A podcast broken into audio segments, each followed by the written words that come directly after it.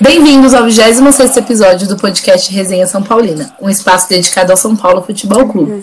Eu sou a Jéssica Gonçalves. E eu, e eu sou a Rayane Vieira. Neste episódio, nós vamos falar sobre a atual situação do São Paulo, o empate contra o Curitiba, que deu um banho de água fria no torcedor, e a polêmica do ataque ao ônibus tricolor. Nossa convidada dessa semana é a Larissa Ferraz. Ela é colunista no portal SPFC 24 Horas, podcaster no Lost Morumbi e também tem participação no Futebol é para Mulher. Seja bem-vinda, Lari. Muito obrigada, Jé. Obrigada, Rai. É um prazer estar aqui com vocês. Eu sempre acompanho quando dá e é um projeto incrível. É um prazer estar participando. Obrigada. Alguém, alguém ainda tem esperança de dias melhores nessa temporada? É, nós nunca duvidamos do potencial da equipe tricolor em nos decepcionar, mas este ano eles estão de parabéns, né? Perdemos a Copa do Brasil, estão deixando escapar o Campeonato Brasileiro mais fácil da última década. A taça já estava quase sendo enviada ao Morumbi, né? E toda semana fica o mesmo questionamento: o que está acontecendo? Nunca mais a gente vai ser campeão? Eu acredito muito que dessa vez não, a gente não consegue, tipo, colocar um culpado e dizer que aconteceu de ai, caiu o rendimento, mas não tem explicação. Esse ano eu falo que não existe explicação. O título estava no nosso colo. Foi simplesmente falta de vontade. E falta de bola também, eu acho muito, principalmente nesse mês de janeiro né? Que é um mês, assim, para o São Paulo esquecer de, dessa temporada, porque é realmente um mês ridículo que o São Paulo vem fazendo. Vem, é, a atuação do São Paulo nesse mês é praticamente igual ao do Botafogo, se a gente for pegar em números. É o mesmo, é, o mesmo saldo de gol que a gente sofreu, os mesmos quase gols que a gente fez. Então, esse mês do São Paulo de 2020, 2021 é o mês para time rebaixado. É, a gente não sabe o que aconteceu. Depois da eliminação do Grêmio, o time morreu, todo mundo é, morreu naquele jogo. E é inexplicável, porque a gente era líder do campeonato. Então nada é melhor do que se recuperar de uma eliminação, se tornando cada vez mais líder e, e ganhar o Brasileirão, né? Que como a, a Jay falou, estava na nossa mão, na nossa casa que, nossa, tanto tempo que a gente não conquista um título, que a, a Sul-Americana de 2012, para mim, ainda é incompleta. A gente tem que fazer é. aquele jogo lá, porque senão a maldição vai continuar por seja lá quanto tempo mais.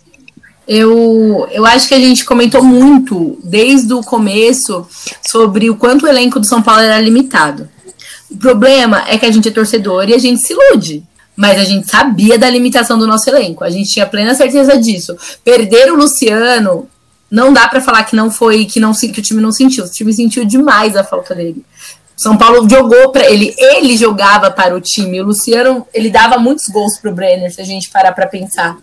Então, assim, a gente tinha um elenco limitado, a gente sabia disso, sabia que qualquer desfalque faria diferença. Teve um jogo crucial do São Paulo, um jogo antes do dois jogos, eu acredito, contra o Corinthians, eu não vou saber, não vou lembrar agora de cabeça o, o jogo que foi, que a gente estava com metade do time pendurado. Era um jogo para todo mundo cartão, tomar cartão, ficar fora, jogar contra o Corinthians, jogar contra o Corinthians, ganhar do Corinthians e arrancar. Isso. Era um jogo. E aí depois tinha Atlético é, Mineiro, acho que na sequência, uma coisa assim. Foi contra era o um jogo... ou contra o próprio Botafogo, se eu não me engano. Eu acho que era Botafogo, eu não vou, é que agora eu não vou lembrar. Mas era um jogo para todo mundo ter tomado cartão zerado, jogado com, com o elenco meia-boca, pegado o Corinthians, ganhado do Corinthians e aí sim ter arrancado para cima. São Paulo fez todo o contrário. Teve a sorte de ganhar do Atlético Mineiro. Eu vou falar para vocês que foi na sorte que a gente ganhou aquele jogo. Porque, de verdade, dali, daquele jogo contra o Corinthians para cá, pouquíssimas coisas aconteceram no, no São Paulo. É, e outra coisa fundamental, eu acho que foi a falta de vontade. Os jogadores não queriam ganhar esse título. A gente pode jogar no colo deles tranquilamente. Porque aquela entrevista do Daniel Alves falando que eles sentem falta de um diretor, para mim é a maior entrega de que eles não queriam o título. É, então, a gente olha por, por essas entrevistas, pelo, pelo futebol apresentado em campo, mas eu, eu ainda acredito que não tem explicação. O elenco é limitado, é, a gente depende muito do Luciano. O Luan, quando ele ficou fora também, ele fez muita falta.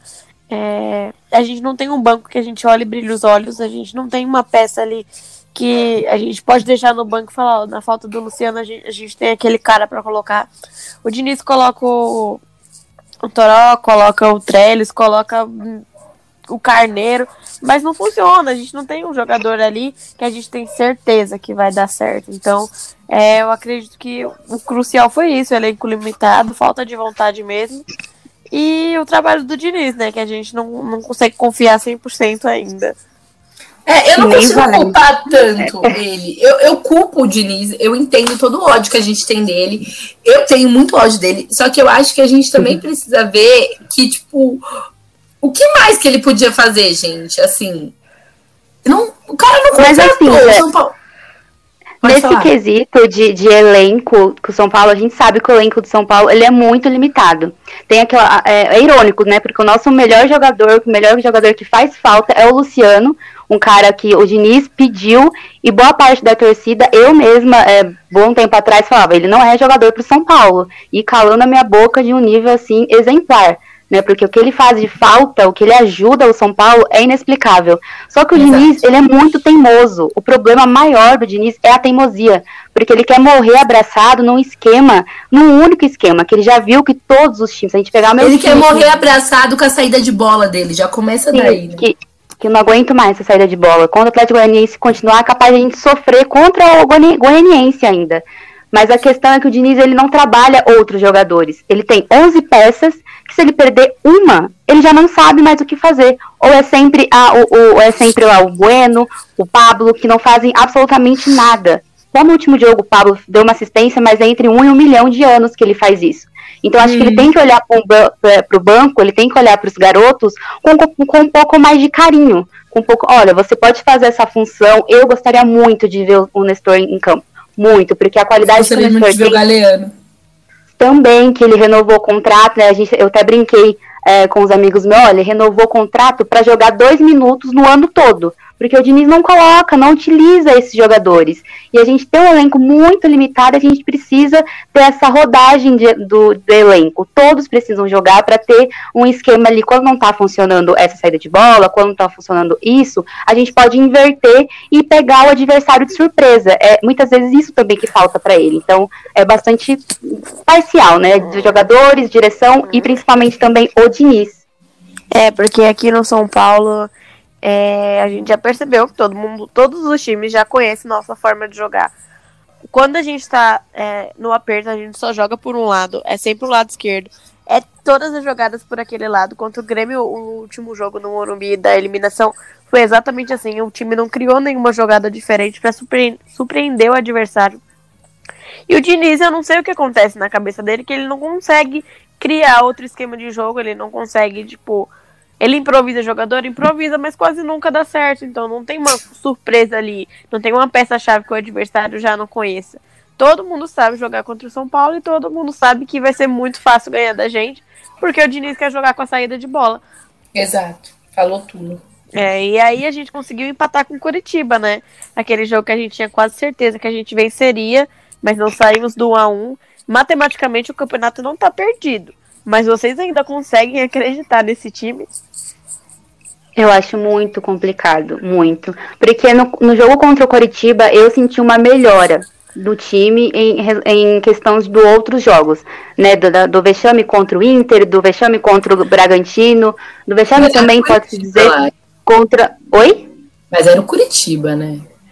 Não, sim, mas é, tem isso, mas a gente vê uma melhora de São Paulo, pelo menos um pouquinho, já é algo né, o empate em casa não foi nada agradável, é sempre ruim, ainda mais com o Curitiba que a gente empatou lá, a gente empatou aqui, a gente não conseguiu ganhar do Curitiba nesse campeonato, é, mas eu dificilmente acredito no título. É que eu sou torcedora, a gente é iludido, se a gente faz as continhas ali, que eu não sou muito boa de matemática, mas se a gente pega a calculadora e faz, é, a gente tem condição de ser campeão. Só que os jogadores, o, o, o Diniz parece que não quer. Ou o Daniel Alves uma vez falou numa entrevista, é, ele não falou exatamente assim, eu acho, mas ele quis entender que o São Paulo é 8 ou 80. Ou é muito bom ou é muito ruim. E a gente fica assim. Ele falou cara, exatamente isso, com essas palavras. Eu assisti e essa entrevista dele. Foi, e ele falou. Então. E ele falou exatamente isso e ainda falou que ele é ruim quando o time tá ruim, ele é ruim igual. Quando o time tá bom, ele é bom igual. Então, é complicado, porque se Bom, o nosso, 10, se o nosso capitão fala isso, o que os garotos, o que os outros vão sentir? Falar, ah, então a gente é ruim, então não tem mais o que fazer. O técnico, o que, que pode fazer? essa entrevista do Daniel Alves, ela merece um vídeo explicativo de frase por frase, porque eu nunca vi nada tão bizarro como essa entrevista, gente.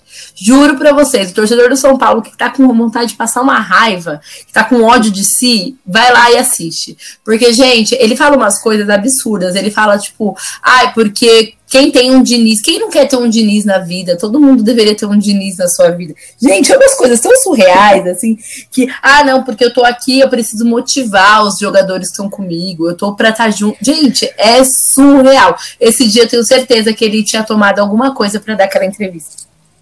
É por isso que ele nem, nem dá entrevista, né? Que os jornalistas, quando vê que é ele ali, chora, porque o dono ele foge da pergunta. É 40 minutos para resumir uma pergunta que um jornalista fez e ele ainda não responde o que o cara e perguntou. não responde, exatamente. E não responde. Ele fica, é. ah, ele fala quer. muito isso aqui. Ah, ele fala muito isso aqui, que o, que o Daniel Alves não merece ser capitão porque ele não aparece, porque ele não dá as caras, porque o Reinaldo dá mais as caras do que ele. É, e é a maior verdade, né? A gente vê isso no, após os vexames. A gente não vê o Daniel Alves ir lá na, na área de, da imprensa e dar uma declaração. Sempre quem vai é o, é o coitado do Reinaldo, eu tenho até dó. Porque sempre sobra pro coitado, ele sempre tem que ir lá falar. Por mais que ele sempre fale a mesma coisa, tipo, Ai, a gente tá, a gente sabe onde errou, a gente vai melhorar, mas pelo menos ele vai, Ele vai. Ele, ele sai o próprio então, Juan Fran, né? O próprio Juan Fran esses dias que pediu para dar aquela entrevista, que falou que o time tá abatido, que já entendi assim com o ar que ele vai sair de São Paulo, não vai renovar, mas até ele foi lá falou, não, deixa eu falar porque a gente tem que ter uma explicação. E agora o Daniel Alves não é esse cara que a gente tanto espera. Ele não veio para o São Paulo para ser um líder. O Daniel Alves não é um líder para São Paulo. Eu, eu, acho assim, eu, Larissa, vejo dessa forma que ele veio, não sei se realmente ele veio porque é torcedor de São Paulino, isso a gente não pode julgar, mas ele veio para ganhar um belo de um salário e para ficar ali, porque quando o time tá ganhando, beleza, ele faz as brincadeirinhas dele na rede social, que a gente sabe como é o Daniel Alves, aqui ou na Europa, mas agora quando o time tá nessa fase que tá, ele não coloca as caras, ele não se explica, ele se, se é, fica atrás, sabe? Então é muito disso que a gente sente, é muito de um líder, né? O próprio Rogério Ceni, quantas vezes o Rogério Ceni não deu a cara a bater? Então a gente não tem um líder hoje no elenco que eu possa, não, esse cara tá aqui, independente se a gente ganhar, independente se a gente perder. Eu vejo muito dessa forma o Daniel Alves. Então por isso que a cobrança em cima dele é muito grande, muito grande, sempre vai ser muito grande.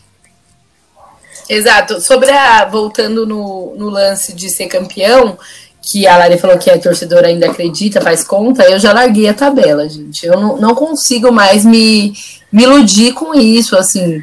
Não, não dá, não dá. Porque se você faz as contas, são jogos assim, Grêmio, Palmeiras, Flamengo. Tipo, mano, como é que a gente vai ganhar desses caras? Não, não dá. Eu eu, olha, eu quero estar enganado, eu quero vir aqui e falar, meu Deus, eu não, não entendo nada de futebol, mas eu acho que não tem, o São Paulo não tem a menor chance de ser campeão mais.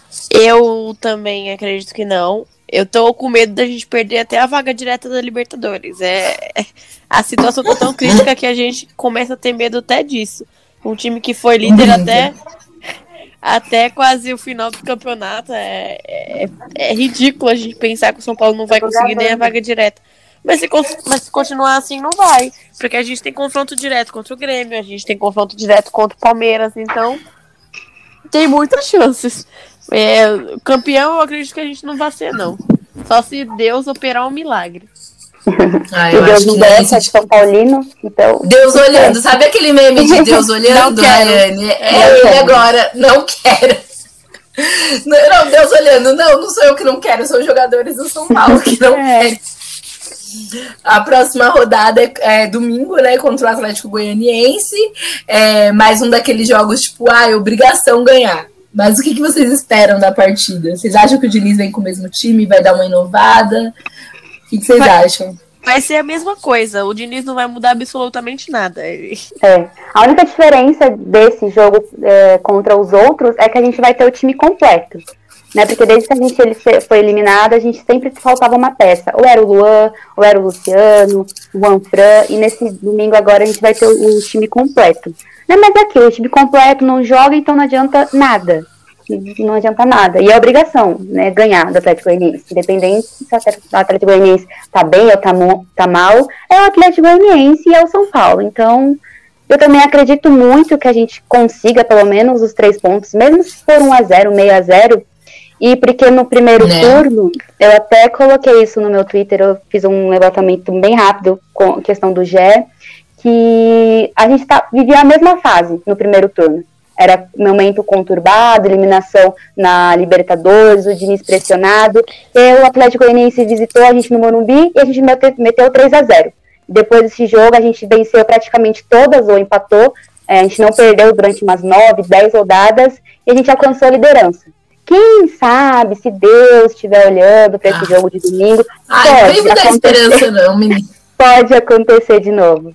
Mas é bem difícil. Até porque se é. não ganhar do Atlético Goianiense, a gente pode baixar as portas, né? A gente não pode ficar menos, menosprezando o time. Não dá pra menos. É o que eu tô falando, a gente não pode menosprezar o time adversário. Meu, mas é o Atlético Goianiense. Eles têm uma equipe tão limitada quanto a nossa. Mas a gente tem o peso de ser São Paulo. A, gente, a nossa camisa tem um peso muito maior. Então, tem que colocar isso em mente, a gente tem que ganhar.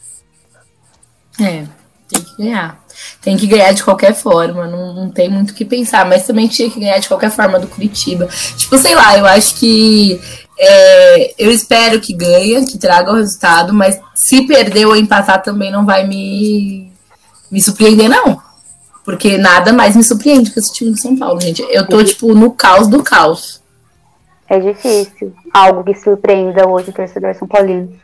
O torcedor São Paulino tá adepto a vexames, a decepções, porque a felicidade a gente deixou lá uma década atrás, né? Porque é bem é. complicado é. a situação, bem complicado. É difícil a gente conseguir entender tudo isso, mas a gente, a gente sempre, como torcedor, a gente sempre espera melhor, né? Eu acredito que a gente não vai ser campeão, mas tem que ganhar do Atlético Goianiense. A gente tem que ficar pelo menos entre os quatro primeiros, né? Porque ninguém merece ir para pré-Libertadores, né, gente? A gente era líder. Se, se isso acontecer, vai ser uma das maiores vergonhas. A, a gente já tá acostumado. Mas aí a gente vai atrás da humilhação, literalmente. é, e essa semana aí teve a polêmica, né, do ataque ao ônibus do São Paulo que justamente nesse dia fez uma rota diferente do que é acostumada a fazer. Aí a gente se pergunta: quem do São Paulo está passando informação? A, a, gente sabe que todo mundo tem uma opinião diferente sobre o que os torcedores fizeram. Mas a gente, o que mais me deixa incomodada é saber de como sabiam da rota do itinerário do ônibus, né? Se tinham mudado assim em cima da hora. Alguma coisa estranha tem nesse assunto. Olha, é, é muito difícil para mim falar desse assunto porque todo mundo sabe que eu sou da torcida e que e a culpa tá caindo em cima da torcida, sendo que deveria cair em cima de quem fez as ações, não da organizada. Eu, eu tenho plena ciência, pela minha convivência com as pessoas dentro da torcida, de que é, os diretores da torcida não estavam envolvendo e nem sequer sabendo desse ataque. Exatamente. Primeiro foi, ponto. Foi o que eu falei no, no meu texto de pós-jogo, tipo, que não dá para culpar a torcida por, por, por algo que aconteceu assim, né? A gente tem que culpar os meliantes que foram lá e fizeram Exatamente, isso. que isso quem, quem, quem atacou o ônibus tem que, tem que pagar severamente, porque já teve outros ataques por essas mesmas pessoas. É importante salientar isso, que foi essas mesmas pessoas que, at que atacaram o CT da, de Cotia e que não foram punidas. E se elas tivessem sido punidas lá atrás, quando eles atacaram o CT de Cotia, talvez hoje isso não teria acontecido. Até porque... Mas São Paulo passou a mão na cabeça e deixou pra lá. Então... É porque eles pensam muito que é igual a internet, né? Que é terra de ninguém que ah, faz no futebol, não tem problema, a justiça não faz no futebol. Então por isso que eles continuam. Então por isso que tem que ir muito atrás de quem planejou, de quem soltou essa informação, né? Porque, pô, o cara tá lá dentro, o São Paulo paga então, um salário para esse cara. É, e ele vai e vaza informação e que pode. Sobre isso, é, é importante a gente não cair nesse nesse complô que está se falando, que uma pessoa vazou informação, que já deram até nomes para essa pessoa. É importante saber muito bem antes de falar, porque assim, é, a rota que o ônibus fez não foi tão mudada assim. Se você vê o local que o ônibus foi atacado, é um local que o ônibus do São Paulo passa várias vezes, que é praticamente impossível ir da Barra Funda ao Morumbi sem passar naquele local. Todos os torcedores sabem. Outra coisa que é importante, o, as pessoas que fizeram esse ataque, com certeza elas estavam seguindo o ônibus desde a hora que saiu da Barra Funda. A gente não é criança, a gente não vai cair na ilusão de que eles encontraram com o ônibus. Não, eles estavam seguindo desde a hora que saiu da Barra Funda. Então, a gente não pode falar que tipo foi um diretor do São Paulo que passou. Eu acredito que eles querem muito queimar essa pessoa, porque essa pessoa tem uma ligação muito próxima com as torcidas organizadas do São Paulo, e que talvez seja um momento que, que o São Paulo não queira as torcidas organizadas muito próximas, porque está perdendo da forma que está perdendo. Então a gente tem que analisar como um todo e não olhar só naquela visão de que a imprensa está focando, sabe? Porque a gente sabe que para a imprensa é interessante causar cada vez mais polêmica dentro do São Paulo. É, sim. É, eu acho que a atitude em si é totalmente desnecessária. A gente sempre fala aqui que a gente é contra a violência, mas isso não Exato. foi violência. Eles tentaram matar um jogador. Porque, cara, se uma pedra daquela acerta a cabeça de um jogador, morre. E é. explosivo, né? Que encontraram um monte de explosivo, que a perícia, a polícia já falou que poderia causar um estrago muito grande. Eles tentaram então, é realmente assim, de terrorismo mesmo. É, é algo de terrorista mesmo eu, eu, super, eu super apoio, tipo, a torcida ir protestar. Eu super apoio, porque o time precisa que a torcida vá protestar para ver o incômodo. Mas isso para mim passa de todos os limites do que uma torcida Exato. deve fazer. Você tacar uma pedra. Meu, eu, eu vi o tamanho das pedras, gente, aquilo é para matar uma pessoa. O Brenner, ele mesmo falou que quase foi acertado por uma pedra. O Gabriel Sara não conseguiu entrar em campo, né, gente? Foi. Imagina o trauma que esse foi, menino tá. Foi. Ele não conseguiu jogar, ele Porque... não teve uma indisposição foi. muscular. Ele... ele teve. Foi psicológica. Se eu, fosse, se eu fosse. Cara, imagina, um garoto de 20 anos ser atacado com explosivo, com bomba esperando, com pedra dentro do ônibus. Se eu fosse a equipe de São Paulo, se eu fosse aqueles jogadores, eu não entraria em campo. Pô, eu tô indo pro meu serviço, apesar de estar tá uma porcaria, sim, mas eu tô indo fazer o meu trabalho e eu sou atacada no meio do caminho. Eu não entraria em campo. Curitiba poderia ganhar por WO, não tô nem aí, mas e cara, é gente... é muito preocupante a situação. E a não, gente, gente sabe. Eu acho que aí é exagero. Desculpa, gente. Não. Eles estão mexendo com uma. Ó, eu não sou a favor da violência, sou totalmente contra o que aconteceu. Eu quero deixar isso muito claro. Só que assim, a gente tem que entender que eles foram longe demais também. Não justifica, um ato não justifica o outro, mas os caras ganham muito dinheiro. É uma, um, o futebol move muita coisa. Tem gente que para tudo, que para a vida por futebol. Eu acho que essas pessoas têm que ser punidas. Eu acho que essas pessoas não devem mais frequentar estádio. Eu acho que isso é um ato que não pode acontecer e que, que é coisa de cadeia, delegacia. São Paulo peca muito na, na questão psicológica dos jogadores. A gente percebe isso. Qualquer coisa, Bala. Tipo, os caras perderam do Grêmio, acabou.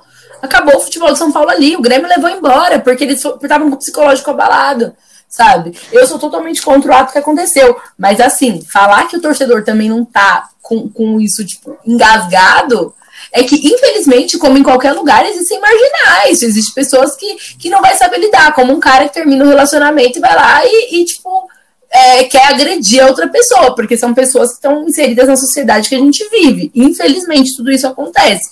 Mas que esses caras precisam de um psicológico um pouquinho melhor, eles precisam, porque eles são jogadores de futebol, eles não. Não é tipo eu que, que faço um trabalho, é, sabe?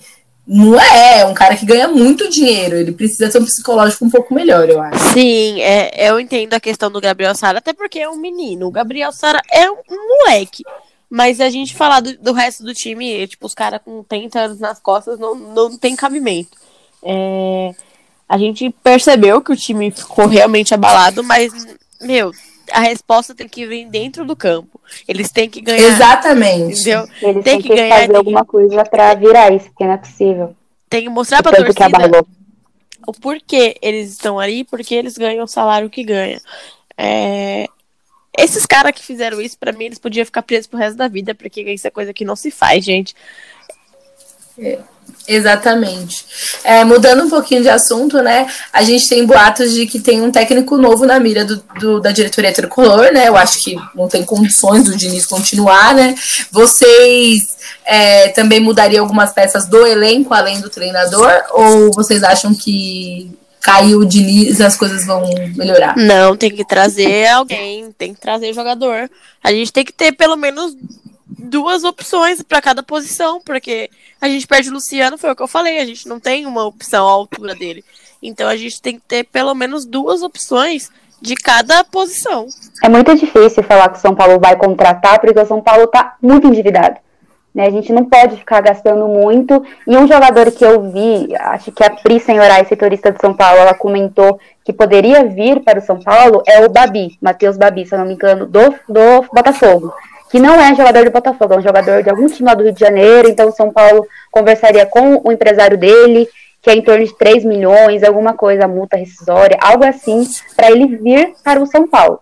Né? Em questão do Diniz, eu fico muito na dividida se a gente tira o Diniz e quem vai vir. Que não tem técnico no mercado. E se vir aquele tapa-buraco para ficar dois, três meses, uma semana. Não, eu acho que se vir, é, vem um gringo, né?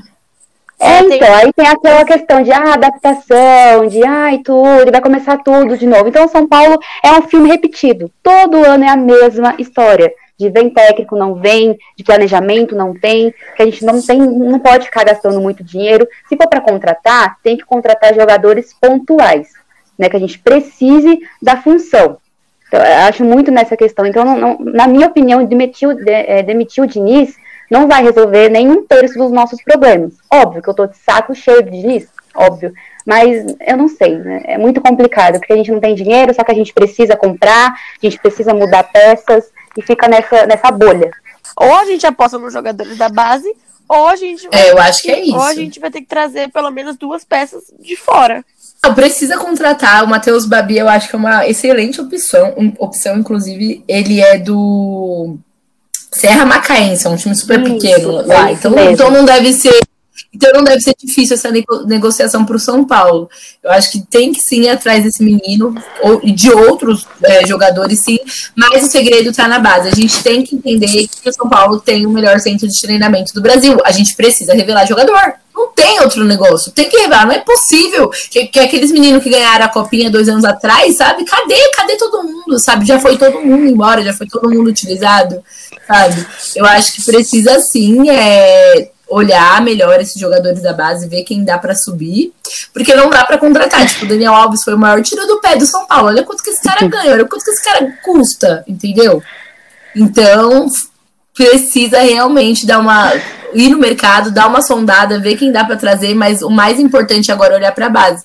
Foi até o que eu comentei no, no podcast passado. A gente precisa, no Paulista, colocar esses meninos para jogar, jogar o Paulista pro alto. Infelizmente, todo mundo quer ser campeão? Quer, mas tem que jogar o Paulista pro alto, colocar esses meninos para jogar, para ver dali quem dá para lapidar aí pro time principal. Exatamente, até porque a gente não vai ter é, pré-temporada, né? Vai acabar um, o Campeonato Brasileiro e o quê? É três dias, se eu não me engano? É três dias começa o Campeonato Paulista. Coloca a base para jogar. Gente, é um absurdo isso. Isso é um absurdo. Para mim, isso é o maior absurdo. Assim, gente, desculpa, tudo bem, eles ficaram parados durante a pandemia e tal, mas eles precisam descansar, gente. Que isso, Cara, não é? Não é... Nem queria Paulista se fosse para ser muito sincera. Qualquer time coerente que está disputando na Série A vai colocar a base para jogar. São Paulo tem que jogar. São Paulo tem que colocar os moleques aí, já que cancelou a copinha, coloca eles para jogar, gente. É. Exato, ainda mais isso que não teve copinha esse ano. Esses meninos estão afoito para jogar, afoito para mostrar futebol, sabe?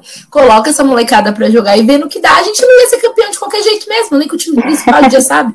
Então coloca os meninos para mostrar trabalho. É pra... Com certeza. Vai que dali ali daquele uns garotos sai uma peça fundamental para o time principal. Que a gente não, é um é isso. da vida. Que a gente não pode ficar sem. A gente nunca sabe, porque, porque a gente não testa. São Paulo não está olhando para a base como o carinho que a gente tem que olhar. Então vai que nesse Campeonato Paulista os meninos conquistam, é, pode acontecer, e vem aí um novo, um novo Luciano no time. Pode acontecer, a gente não sabe, mas para isso tem, tem, que, que olhar, jogar. Tem é, que, tem... Eles têm que atuar. A gente tem que olhar pra base. Exato. Quem veio da base? Lucas veio da base. É... David Neres veio da base. A gente teve jogadores que tipo, fizeram diferença no São Paulo que vieram dali. Ok que o, vários, o, vários. o Leco vendia todo mundo muito cedo. Para mim, o, o Neres foi vendido muito cedo. Dava pra ter conseguido Nossa, muito. muito mais dinheiro com ele, porque o cara, o Neres é um jogador muito bom. Então, o Diniz. Eu é, muito Diniz, dele o Diniz, se ele ficar, ele tem que apostar na base. Se vir um técnico novo, tem que olhar com carinho pra Cotia. Porque é dali que a gente vai tirar a solução dos nossos problemas. A gente não tem dinheiro para contratar uma peça nova de cada posição. Não tem, a gente tem que trazer da onde a gente já tem aqui do nosso lado, que é Cotia. Lari, fala um pouco de você pra gente, sobre sua paixão pelo São Paulo, a sua trajetória nos portais que você faz parte. É, eu, eu, vejo, eu sigo você no Twitter, eu vejo que você faz vídeos de pós-jogo. Conta pra gente como começou tudo isso. Bom, assim, eu nunca sei dizer quando que eu realmente comecei a gostar de futebol, comecei a gostar do São Paulo. Porque eu tenho um pai que é corintiano, né, que ele me disse que quando eu era muito pequenininho, eu era muito apaixonada pelo Ronaldo Fenômeno. Eu tenho uma vergonha dessa minha história, né? Mas enfim, eu tinha lá meus dois, três anos, quatro. Só que aí eu sempre cresci com meus primos, meus primos gostavam muito de futebol, e eu via bastante na TV, bastante o São Paulo, eu fui me apaixonando cada vez mais. É... E aí eu fui amando esse time, né? Fui acompanhando bastante, não só o São Paulo, como todos os times, rivais ou não, eu gosto de acompanhar futebol de modo geral. E no Washington, né, no SPFC, é, eu fui para lá através de amigos, né, tanto em um como no outro, porque eu tinha um amigo em comum que gostava, que falava que eu escrevia muito bem, que gostava, e aí ele me fez um convite, eu aceitei, para falar de São Paulo eu sempre aceito qualquer convite que me façam, e no Washington a mesma coisa, né? Que vídeos para o meu Twitter, às vezes que eu faço seja derrota, né? Que só vem ultimamente derrota, infelizmente. É, mas é, foi isso. Aí qualquer projeto que seja de São Paulo, qualquer projeto que seja de futebol, eu estou aceitando porque é algo que vem 24 horas do meu dia. Né, que é, conta 24 horas do meu dia, meu bom humor, minha, é, minha semana, meu mês, meu ano, então é praticamente essa história que eu tenho de São Paulo, curta no caso, mas é uma paixão que eu não consigo explicar de como surgiu e de quando exatamente. Mas eu gosto do que eu faço, tanto para escrever quanto os vídeos. É, o Tricolor Indica Tricolor é um espaço dedicado à indicação paulinos. Um livro, um filme, um perfil para seguir no Instagram, qualquer coisa relacionada ao São Paulo Futebol Clube. Ai, é que o meu perfil hoje, o que eu vou indicar hoje, não é uma coisa relacionada totalmente ao São Paulo, é relacionada a futebol, mas eu gostaria muito que as pessoas vissem um vídeo específico. É um canal que chama Tática Didática, eles são no, no YouTube e no Instagram também, e é feita pelo Matheus Brum, é um jornalista muito legal, gente. Ele é jornalista do Estadão, da UOL, ele é do Brasil 247, ele é um cara muito da hora mesmo. E ele te, tem um vídeo dele que chama Por que o São Paulo caiu de rendimento? Gente, esse vídeo deveria ser passado num telão lá para os jogadores assistirem. Porque o Matheus é, o Matheus é super didático e explica muita coisa para o torcedor. Vale muito a pena assistir. Eu vou deixar até o, inclusive, no, na descrição, eu vou deixar o link do vídeo.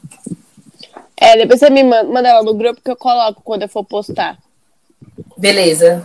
A minha indicação hoje é no Twitter, é o arroba MinutoSPFC. Eu sigo esse perfil, é um dos primeiros que eu segui no, no Twitter quando eu fiz a minha conta lá em 2000 e não sei quanto, porque o meu, meu Twitter hoje ele é novo, né? Eu tinha uma conta antiga, bem antiga, e eu sigo eles desde 2016, se eu não me engano. Assim que eles criaram a conta, eu já segui eles. E eu gosto de acompanhar porque é aquela coisa, né? No Twitter é sempre mais fácil a gente acompanhar as coisas e eles estão sempre postando tudo do São Paulo. Boa, a... é uma conta muito boa mesmo.